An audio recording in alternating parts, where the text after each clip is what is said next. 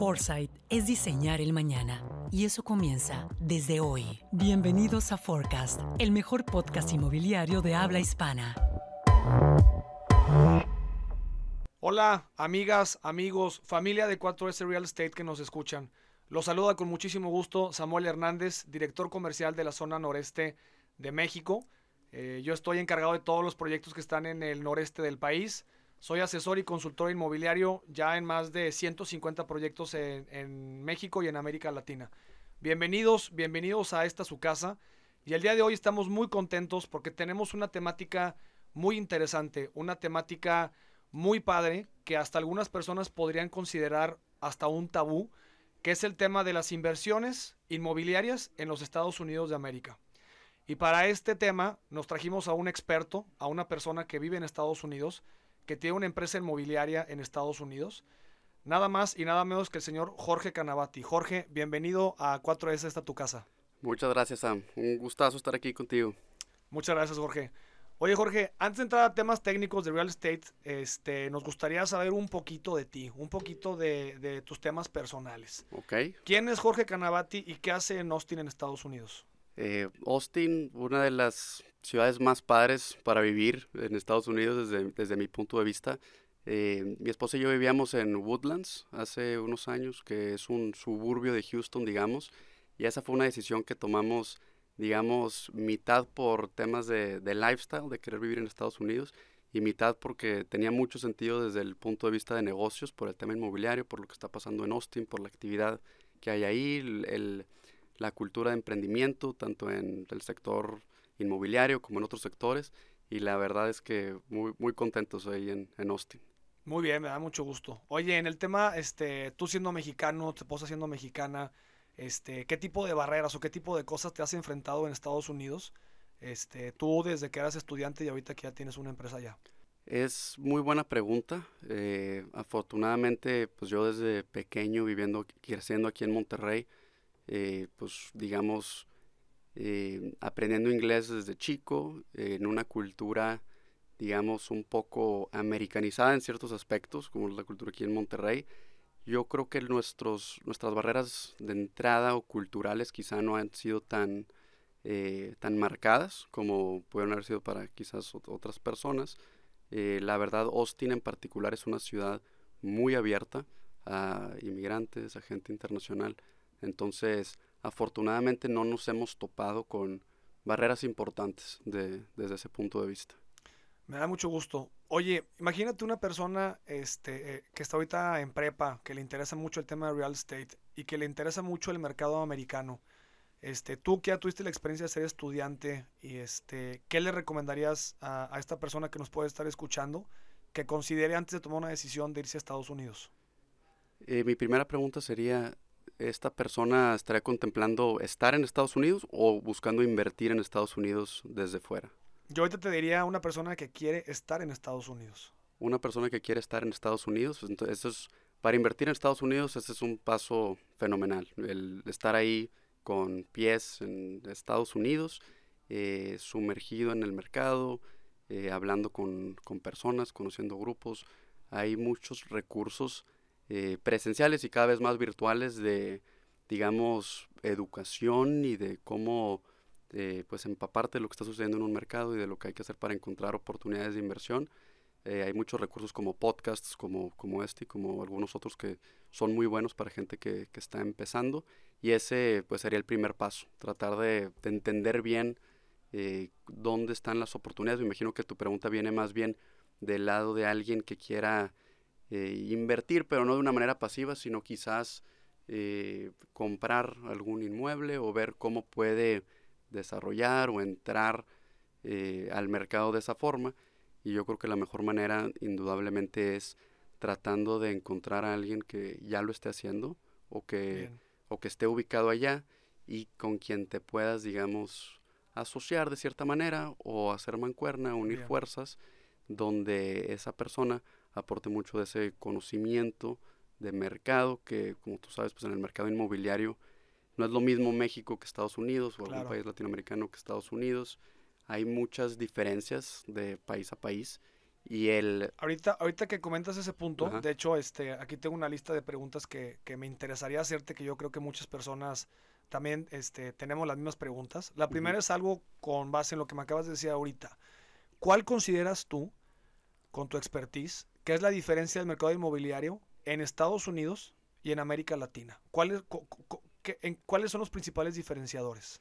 Lo primero que se me viene a la mente, un, un diferenciador importante, y que ahorita que precisamente pues, ahorita estoy en México contigo visitando tus oficinas, llevo aquí en México algunos días eh, y es un, un, tema recurrente en el tema inmobiliario la diferencia entre cómo, eh, digamos, en México y creo que es, es, lo mismo en la mayoría de los países de Latinoamérica, es muy común comprar, comprar, comprar unidades, eh, digamos, si alguien va a desarrollar oficinas, generalmente se venden individualmente ya sea los pisos o las unidades en proyectos residenciales también. Eh, se vende a un usuario o a un inversionista. Correcto. Igual en, en comercial, en retail. Y en Estados Unidos eso es, es muy poco común. Generalmente ¿Qué es lo común todo lo que se desarrolla es para rentarse, donde generalmente hay un dueño de todo el inmueble, del edificio, ya sea es un proyecto residencial de 300 unidades. Generalmente hay 300 inquilinos que pagan renta mensual y un dueño eh, puede ser un, un, fondo institucional, eh, alguna aseguradora o, alguna entidad así grande que generalmente son dueños de estos inmuebles. Y lo mismo con los proyectos de oficinas, con los proyectos de, de residenciales y de retail. Y lo que esto quizá a una diferencia lo que esto lleva es que como la manera en la que se eh, evalúan las propiedades en Estados Unidos es en base a el flujo que te generan estas propiedades eh, anualmente. Y en México, como generalmente, en México y en Latinoamérica, como generalmente no están generando un flujo constante porque hay diferentes dueños que simplemente son dueños de diferentes componentes del inmueble. Sí, tienen la tasa de ocupación, desocupación. Sí, es distinto. esa es una de las diferencias principales. Yo diría que es la diferencia principal que, que yo he visto en, en, ambos mercados. Ok, muy bien, qué interesante. Oye, Jorge, imagínate que soy una persona que no conoce el podcast de 4S, que no sé casi nada del tema inmobiliario, que no sé casi nada de real estate. Este, yo siendo un latino, con nacionalidad latina. O sea, no tengo ni nacionalidad americana ni tengo visa americana. ¿Cómo puedo invertir en Estados Unidos de América? Muy buena pregunta. De entrada, el no ser americano o no tener visa no, no hace mucha diferencia. Ah, eh, tú, no tienes que eh, ni siquiera estar en Estados Unidos. la, la, manera más sencilla y la manera muy común que digamos, a veces, no a veces, suena más complicado de lo que es y es una de las barreras que empresas de inversión inmobiliaria americanas tienen, una de, las barreras a la hora de tratar de, buscar capital en, en, México y en Latinoamérica para invertir en Estados Unidos.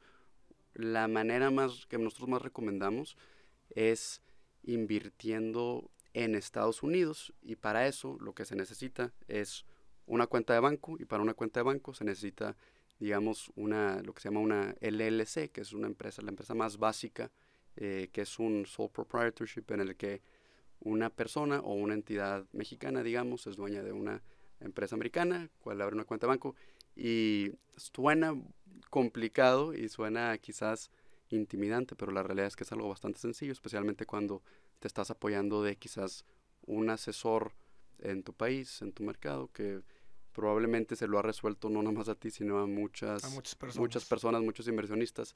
Entonces, que te puede decir precisamente lo que hay que hacer, que se encargaría de, ese proceso, pero no se necesita visa, no se necesita eh, ser ciudadano. Por ejemplo, si tú, Sam, siendo mexicano, quieres invertir en Estados Unidos, esa sería la manera.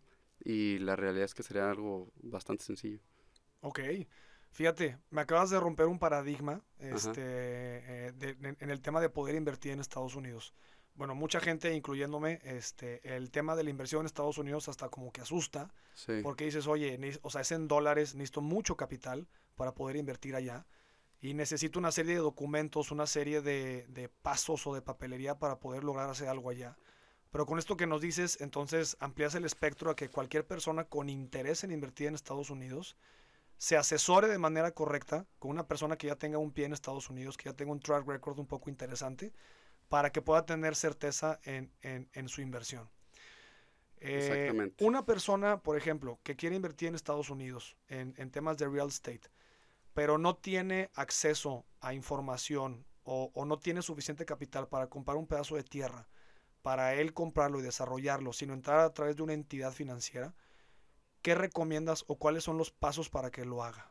Todo depende del perfil del inversionista, el, monto que esté buscando invertir, de qué manera, bajo qué perfil de riesgo. Por ejemplo, alguien que busca entrar a comprar un inmueble directamente, eh, ya sea un terreno, una propiedad, eh, probablemente requerirá un monto de inversión más alta, como tú bien, mencionas, y probablemente pues, sea un, una inversión más especulativa, del sentido de alguien nuevo a un mercado, busca entrar, busca comprar algo, es diferente a la otra alternativa que tú propones de invertir a través de una entidad, quizás eh, ya sea algún desarrollador que esté levantando capital, algún fondo de inversión, alguna empresa que se dedique precisamente a eso, con quien tú puedas invertir para generar, eh, pues para estar expuesto a esas, a esas inversiones en Estados Unidos.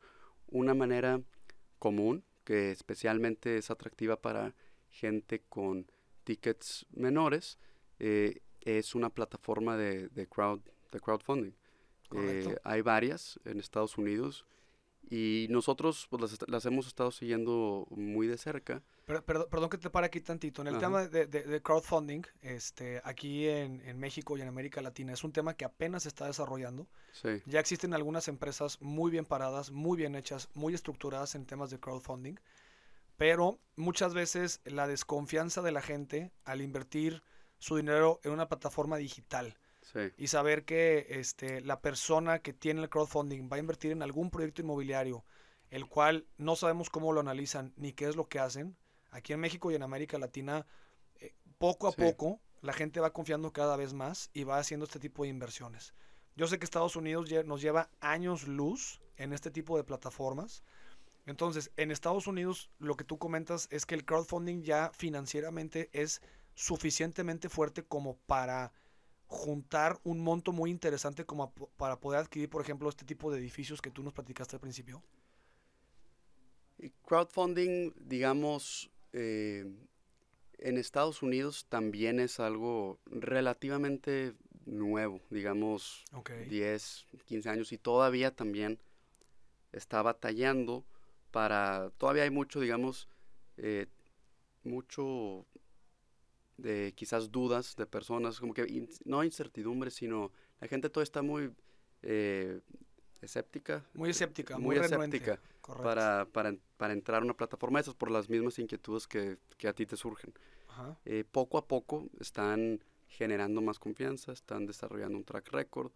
Eh, hay ciertas plataformas que sí están haciendo las cosas bien, tienen un equipo para analizar proyectos eh, y, te repito, para, especialmente para gente con, eh, con sí, con, con, tickets, digamos, de 10 mil, 20 mil, 30 mil, 40 mil, 50 mil dólares, eh, yo en lo personal creo que son una, una buena avenida porque, y hay unas mejor que otras, y eso es, importante entender a través de cuál se está, se está invirtiendo y ver si es una que realmente está haciendo las cosas bien, pero desde mi punto de vista, yo cuando esa pregunta me, me la hacen abiertamente y es, yo, les digo, honestamente, yo que las conozco de cerca, porque pues a final de cuentas eh, hasta se pudieran considerar un competidor, digamos, indirecto de lo que hace ATX Capital. Eh, sin embargo, pues nosotros vamos a, a, un, a, un, mercado distinto, a un perfil de inversionista distinto, entonces digamos no son competencia directa, pero yo creo que para un inversionista que tenga ese perfil eh, son una buena avenida para invertir. Ah, qué bien, muy bien. Oye, Jorge, una pregunta. Este, Estados Unidos, digo, es un país enorme, tiene más de 350 millones de habitantes. Este, cuando tú visitas una ciudad, como por ejemplo vas a San Antonio, o vas a Austin, o vas a Laredo de shopping, y luego vas a Disney en Orlando, o vas a Los Ángeles en California, vas a Nueva York, te das cuenta que dentro de un país hay muchísimos países. Cada ciudad, hasta dentro de un mismo estado, es completamente diferente. Entonces, la pregunta que te quiero hacer es, ¿cuáles son los lugares en Estados Unidos como país que tú digas, estos son los lugares que en el corto y mediano plazo, es decir, entre 0 y 10 años, van a ser los lugares a los cuales tienes que voltear para acercarte con una empresa como ATX Capital, por ejemplo, para que ellos te apoyen como vehículo de inversión para invertir en qué ciudad y por qué? Es muy buena pregunta. Y si la pregunta es, ¿qué ciudades están creciendo en Estados Unidos? Yo creo que la respuesta ahí se vuelve, digamos, una sencilla porque es fácil ver qué ciudades están creciendo, a qué ciudades se está mudando eh, la gente en Estados Unidos. Una pregunta, digamos, un nivel más profundo es qué ciudades representan una buena oportunidad de inversión, porque no necesariamente porque una ciudad está creciendo representa una buena oportunidad de inversión. Así es. Porque como te digo, es una pregunta muy sencilla de responder. ¿Hacia dónde se está mudando la gente? Eh, la gente se está mudando a Texas, se está mudando a Florida, se está mudando a, ciudades en Colorado, en Arizona, eh, por distintas razones, digamos principalmente eh, siendo por el bajo costo de vida, especialmente a comparación con mercados como Nueva York, California, que son San Francisco, ¿verdad? Es el mercado, es el mercado, tengo entendido, de de costo de square feet más caro de Estados Unidos. Sí, sí, está junto con Nueva York. Con Nueva York. Eh, y mucha gente se está saliendo de esos mercados y se están mudando a Texas. Yo estuve en Los Ángeles la semana pasada, íbamos eh, en un Uber en camino al hotel y volteamos, volteé a ver una casa, dije, me pregunté mismo, ¿cuánto costará esta casa? Dije, es una casa pues, que tú no pensarías que es muy cara, la buscas ahí en el celular, te das cuenta que es una casa de un millón y medio de dólares y dices, pues que alguien que está considerando comprar, o sea, quiere vivir, comprar algo residencial aquí en Los Ángeles, lo que te puedes comprar en Texas, en Austin, en Houston, Dallas, San Antonio, o en Florida, en Orlando, por esa cantidad es algo mucho más grande, mucho más nuevo, con jardín, eh, y esa es la razón principal por la que mucha gente se está mudando a Texas. Otra razón es por ahorita un tema importante son los temas eh, regulatorios y de, y de impuestos. Temas fiscales. exacto, y estas ciudad, estos mercados que te menciono, como Texas, Florida, Colorado, Arizona, precisamente estos cuatro son mercados con fiscalmente favorables para muchas empresas. La semana pasada anunció Tesla, por ejemplo, que eh, moverá sus, sus headquarters a Austin. De California. De California. Y también SpaceX, ¿no? Creo que también por ahí me habían comentado. No, no sé si SpaceX, pero Tesla fue una noticia importante y junto con, con, Tesla han habido muchísimas otras que... Y esas son las razones principales. Entonces esa es la primera pregunta, ¿qué ciudades están creciendo? Eso lo podemos determinar fácilmente. La segunda pregunta es, bueno, ¿y qué, qué ciudades representan una buena oportunidad de inversión? Porque quizá la gente se está yendo de California, pero precisamente por ese motivo quizá tú puedes comprar un inmueble a un precio que ahora se ve más atractiva la compra desde un punto de vista de inversión que comprar algo en algún mercado que esté muy competido por el mismo por la misma razón de que está de que tiene alto crecimiento. Eh, y esa segunda pregunta, eh, pues la respuesta es un poquito menos sencilla y ahí es donde pues depende para qué producto, ya depende de, muchos factores y es parte de eh, pues lo que hay que pues dedicarle mucho tiempo y recurso de análisis para poder entender dónde, en qué mercados quiere, quiere uno estar. Lo que sí te puedo decir es que históricamente estar en estos mercados de alto crecimiento tienden a ser una buena apuesta. Nosotros precisamente estamos enfocados en estos mercados eh, siendo muy cautelosos porque sí, por lo mismo, están, son mercados competidos, eh, precios han incrementado mucho en los últimos años, entonces hay que moverse eh, cuidadosamente. Cautelosamente. Pero son mercados donde nosotros no vemos el crecimiento desacelerándose en el futuro cercano o mediano plazo por las mismas razones que te comento. nosotros, digamos, te digo, estuve en California la semana pasada, eh, constantemente estamos eh, pues en contacto con gente de otros mercados y es impresionante el interés que hay por vivir en estos mercados y es algo que se ha acelerado mucho con la pandemia. Bastante, se ha acelerado bastante con la pandemia porque han, se han reducido las barreras para mudarte a otro mercado. Entonces a lo mejor el año pasado vivías en Los Ángeles, estabas comprando la casa de un millón y medio, no era tan fácil para ti mudarte a Austin, pero entra la pandemia y ahora ya es mucho más fácil, ya eh, en tu trabajo ya es algo aceptado, ya el Zoom y todas estas plataformas nos han facilitado mucho el home office y lo que ha hecho precisamente es que el año pasado ha habido todo este crecimiento que han habido en estos mercados se ha acelerado de una manera muy muy pronunciada en el, la primera mitad del 2021 digamos hubo un momento que comprar una casa en Austin era una tarea imposible comprar una casa en Austin sin pagar digamos un menos de un 20% arriba de lo que estaba pidiendo el vendedor. es, algo que suena ridículo y que de hecho no pasa mucho en México. Por ejemplo, en, México no pasa que algo se venda más caro de lo que se está pidiendo, ¿verdad? Sí, claro. Pero en Estados Unidos casualmente es algo que, sucede mucho, especialmente cuando los mercados están tan competidos como, como estuvieron. Ahorita ya se estabilizó un poco la cosa, pero en la primera mitad del 2021 eh, sí, el crecimiento fue muy impresionante. Renta subiendo eh, 20% en cuestión de seis meses. Fíjate que tengo un gran amigo este, que trabaja en una constructora ahí, en Austin y lo que él me comenta es que hay terrenos que cuando salen al mercado duran horas, si no es que minutos.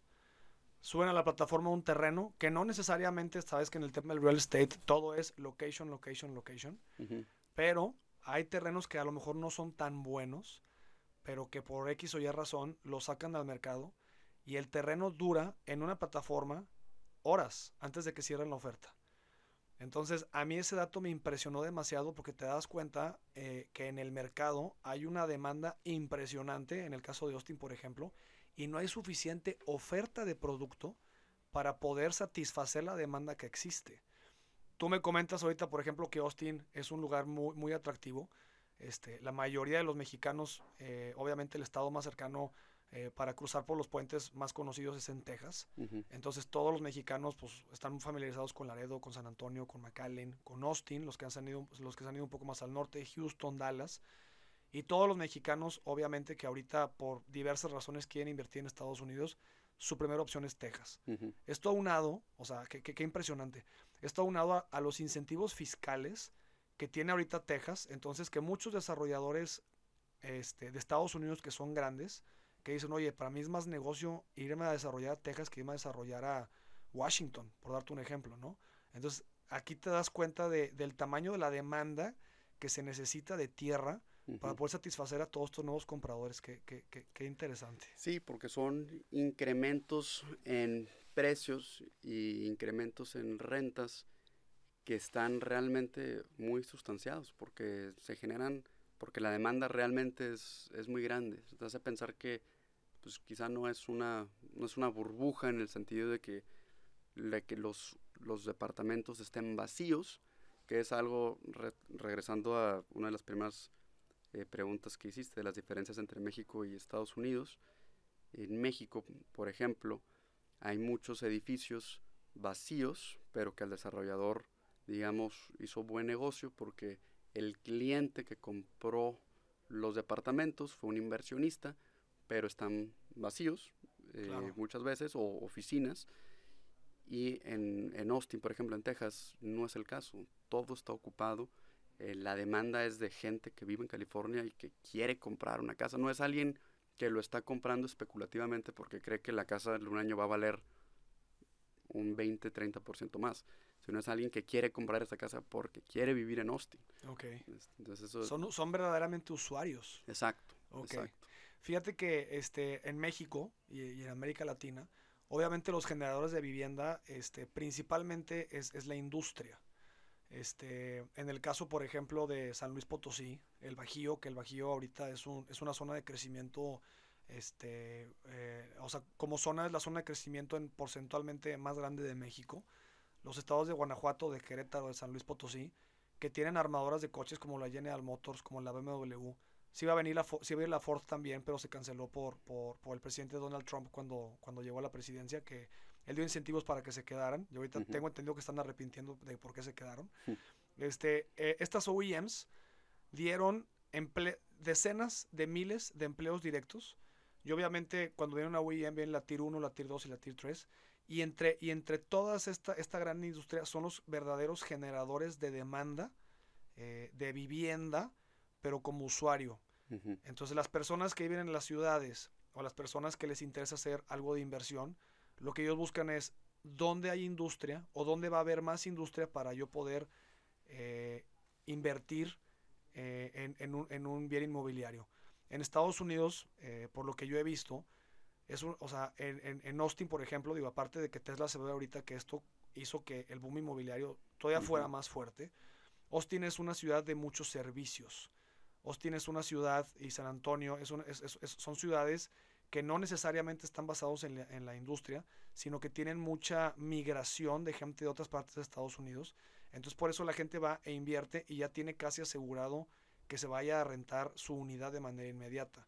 Comparándolo con un mercado mexicano o con un mercado latino, me queda muy clara la diferencia eh, de, de, del tema de la demanda eh, tan fuerte que existe en Estados Unidos. Y ojalá de verdad las personas que nos estén escuchando que quieran invertir en Estados Unidos eh, se animen, se acerquen a, a una empresa de un vehículo de inversión porque está muy sustentado que una inversión en Estados Unidos el riesgo es muy bajo, está protegido obviamente por el dólar que no tiene tantos tantos movimientos este eh, inflacionarios. una moneda más estable. Es una moneda muy estable.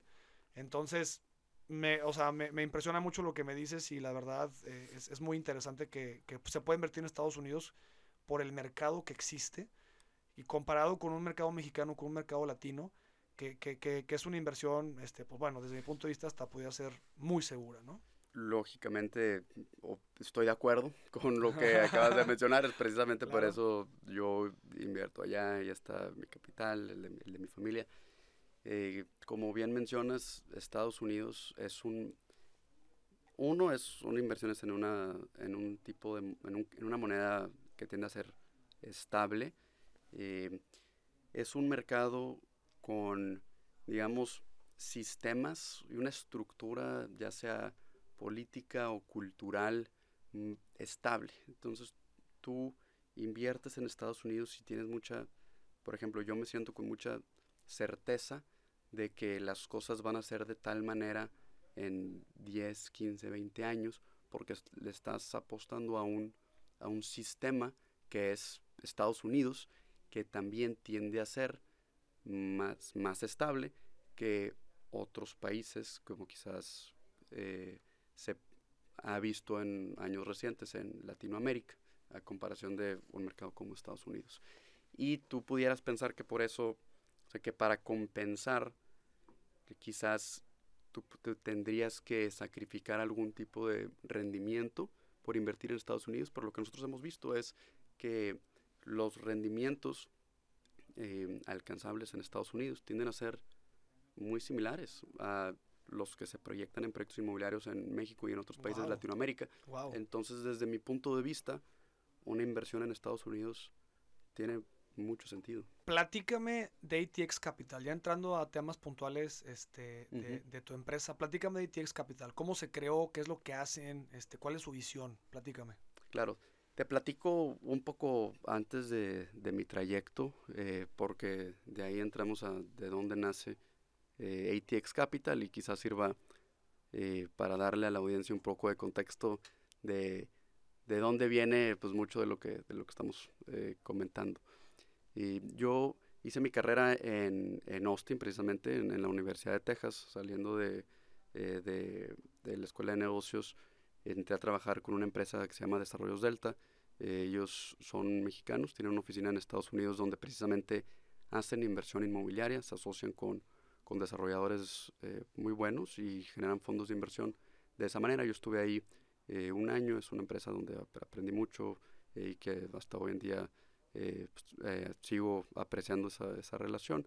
De ahí me fui a trabajar con un desarrollador inmobiliario de departamentos en Houston, eh, un desarrollador mexicano también, se llama Arturo Barragán, es alguien que yo también estimo mucho y aprecio mucho y a quien le he aprendido mucho. Ya, digamos, en Delta estuve más del lado de inversión, en esta segunda eh, etapa estuve más ya directo del lado de desarrollo, directamente con el inmueble. Eh, después de ahí entré a trabajar a una empresa llamada Terragon Developers, donde estamos desarrollando oficinas en el mercado de Houston. Estuve ahí un tiempo. Eh, y en el 2019 eh, empiezan a hacer ATX Capital, dado que tuvimos una, una un evento de liquidez eh, patrimonial, digamos, de parte de, de, la familia Canavati. De, a raíz de eso, se creó un Family Office, el CQX Capital, es basado aquí en Monterrey, y tuvimos una necesidad de encontrar buenas oportunidades de inversión en Estados Unidos. Entonces, en ese momento, digamos, ATX Capital empieza, empiezan los esfuerzos a lo que se terminó terminando, eh, convirtiendo en ATX Capital. Eh, nosotros empezamos a buscar oportunidades de inversión. Pensamos que por tener cierto capital para querer invertir, eh, iba a ser fácil entrar en buenos proyectos con buenos desarrolladores, porque lo primero que dijimos fue, llevamos varios años desarrollando aquí en Estados Unidos, eh, vamos a seguir desarrollando, pero, al mismo tiempo tenemos capital que queremos invertir con grupos, con otros grupos, con desarrolladores eh, con más estructura, que lleven quizás décadas de experiencia, que estén haciendo proyectos de otro perfil, de otra escala, eh, pues por, por motivos de diversificación y de pues perfil de riesgo patrimonial, etcétera. Y algo que nos dimos cuenta es que con estos grupos precisamente de primer nivel con quienes queríamos invertir, no necesariamente están tocando puertas, eh, levantando capital y aunque tú vayas y los busques, muchas veces la primera pregunta siempre es, oye, ¿tú quién eres? Órale. Jorge, de, pues tengo mis proyectos, no tengo necesidad de capital porque los buenos realmente tienen mucho más demanda de inversionistas que proyectos para satisfacer esa demanda. Wow, qué entonces, increíble. Entonces, mucho, sí, porque digamos, al principio tú quieres invertir, y sí, se te presentan oportunidades, pero no son, no, no eran las oportunidades del perfil que nosotros estábamos buscando. Sí. Eh, y a la hora de buscar oportunidades, eh, pues con los mejores desarrolladores de Estados Unidos, nos dimos cuenta que no necesariamente era tarea fácil. Eh, y llevamos los últimos dos años desarrollando estas relaciones, entrando, entrando con ellos, eh, conociéndolos, desarrollando relaciones, ya pues, nosotros viviendo en Estados Unidos. Donde entra la famosa frase de que realmente no hace falta dinero, lo que hace falta son buenos proyectos para invertir el dinero. Exactamente, especialmente hoy en día. Hoy en día hay mucho capital buscando invertir en Estados Unidos y tú escuchas, pues yo escucho cifras de lo que se llama dry powder, que es capital que ahorita está, digamos, en espera de buenas oportunidades de invertir. Eh, digo, las cifras que yo tengo son de Estados Unidos, pero son cantidades históricamente altas. O sea, es, mucho capital, mucho interés. Y el cuello de botella hoy en día son buenos proyectos. proyectos. Y entonces ATX Capital eh, pues nace con una misión de encontrar buenas oportunidades de inversión y no nada más generar este acceso a oportunidades eh, de primer nivel, sino desarrollar eh, pues la metodología, los procesos para filtrar y analizar estas oportunidades, porque también empiezas a generar un pipeline de oportunidades de inversión y al principio tú eh, ves, las pones en la mesa, las diferentes oportunidades y se ven similares y todos proponen una propuesta de valor similar, todos proyectan rendimientos similares y es difícil diferenciar entre una buena oportunidad y una oportunidad mm, mm, no tan buena. promedio, exacto, no tan buena. Oye, supongo este, que esta empresa empezó por, por, por, el, por el capital que, con el cual contabas de primera mano, pero también manejas dinero de inversionistas. Exactamente. ¿Qué le ofreces tú a tus inversionistas? O sea, ¿por qué yo querría invertir con ATX Capital y con Jorge Canavati? Empezamos un, hicimos un primer fondo inmobiliario. Eh, ese se empezó en el eh, principios del 2020. Eh, ya se ha terminado de invertir en el transcurso del 2021. En este primer fondo se hizo con un inversionista exclusivamente que fue el Family Office de la familia Canamati, CQX Capital. Entonces ATX Capital fue, digamos, en sus inicios un vehículo de inversión para este Family Office patrimonial. Hoy en día, CQX Capital sigue siendo el inversionista principal en las inversiones eh, que crea y que genera y a las que accede ATX Capital, pero ya estamos eh, invitando y aceptando capital externo para invertir junto con la familia Canavati en oportunidades de inversión inmobiliaria en Estados Unidos. Lo que le ofrecemos a nuestros inversionistas eh, son pues precisamente las cosas que acabo de recalcar. Un conocimiento muy profundo del mercado, eh, acceso a oportunidades de inversión de primer nivel, porque precisamente es lo que nosotros junto con nuestro equipo en Estados Unidos es lo que hacemos todos los días, todo el tiempo, es buscar oportunidades, generar oportunidades, crear oportunidades. Ya tienen una metodología muy tenemos una metodología, Tenemos un pipeline de oportunidades. Exactamente. Entonces, alguien que quiere invertir en Estados Unidos, la realidad es que ATX Capital es una excelente avenida a través del cual hacerlo. Ok, muy bien. Sí, fíjate que ahorita comentas ese punto, este, yo he platicado con varios desarrolladores o varios clientes de, de, de América Latina donde me dicen, oye Samuel, me fui a desarrollar Estados Unidos o me fui a invertir a Estados Unidos y me fue fatal, me fue fatal. Yo me regreso a donde estoy desarrollando porque en Estados Unidos definitivamente la manera de hacer las cosas es muy diferente. Este, un margen de error, una mala inversión en Estados Unidos, pues obviamente dolarizada, o en un mercado con el cual no estás tan familiarizado, este, obviamente un, un, un mal paso te puede meter en riesgo.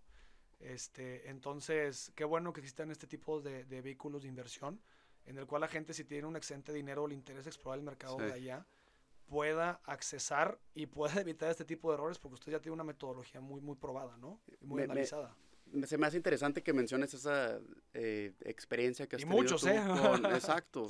Me, llama la atención porque precisamente ha sido mi misma experiencia, tanto con desarrolladores y grupos que me dicen, oye, no me fue muy bien, tanto experiencia propia, personal, en la que nosotros, teniendo un track record de desarrollo en México, entramos a Estados Unidos a desarrollar y fue una curva de aprendizaje bastante, muy interesante. sí, muy profunda, porque eh, sí las cosas se hacen diferentes. Eh, y esos errores que mucha gente comete, nosotros también los hemos cometido. Nosotros no hemos tenido alternativa más que aprender de esos errores y seguir en ese mercado, no, no nos estamos regresando a México. Eh, pero sí, se me, hace, se me hace interesante porque, y, y, y, más ahora, con tanto interés que hay por invertir en Estados Unidos, cada, es muy, muy, muy, muy, muy común que alguien se me acerque y me diga, Jorge, queremos invertir en Estados Unidos, necesito que me recomiendes un broker o que me pases oportunidades de, de terrenos para comprar o propiedades. Y pues mi primer, lo primero que yo hago es tratar de frenar un poquito eh, esa iniciativa, no, no porque no sea buena, sino al contrario. Yo, primero, pero lo primero que hago es felicitarlos por la iniciativa. Lo segundo es tratar de, frenar un poquito porque... De aterrizar las De aterrizar, exactamente, porque si hay, hay varios eh, errores, te digo, que son fáciles de cometer a la hora de, de buscar desarrollar en Estados Unidos y que, pues, eh, y que nosotros mismos cometimos y que aprendimos, por ejemplo, de un error eh, que va de la mano con, con subestimar eh, el... un error es no, y, lo comenté anteriormente, el buscar asociarte con alguien que esté allá y que conozca muy bien. Voltemos, voltemos el ejemplo. Imagínate que un americano viene el día de mañana y te busca y te manda un email en inglés y te dice, o en español, y te dice, oye Sam, eh, quiero desarrollar en México, ¿me ayudas? Pues la, tú, lo primero que, que está a la mente es, oye, pues este cuate... Está medio, exacto, ¿qué está haciendo? exacto.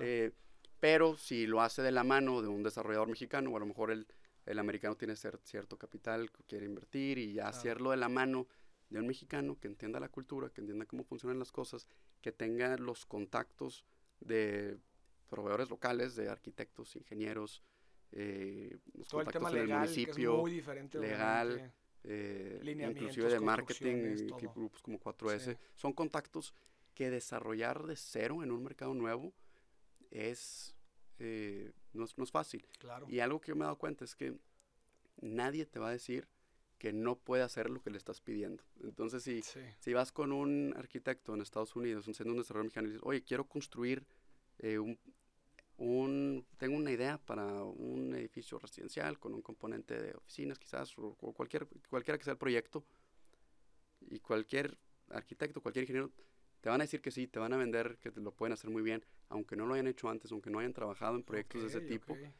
Y la realidad es que para mí una de las lecciones más importantes es trabajar con un equipo que haya hecho precisamente lo que tú le estás pidiendo, Sí, de la manera que más se acerque a lo que tú le estás pidiendo. claro. Y ese fue uno de los errores que cometimos, por ejemplo, en nuestra, nuestros primeros proyectos de desarrollo. Es- De ahí viene entonces yo creo la experiencia de muchas personas Yo creo que de ahí viene. que me han hecho esos comentarios. Yo creo que de Mira, ahí qué- viene. qué- interesante. sí. Oye, Jorge, para ir cerrando temas, este, me gustaría concluir nada más dos cosas. La primera, para, la- para las personas que nos están escuchando que quieren saber más información de esto, sé que tienes un podcast en inglés eh, este, eh, en Estados Unidos.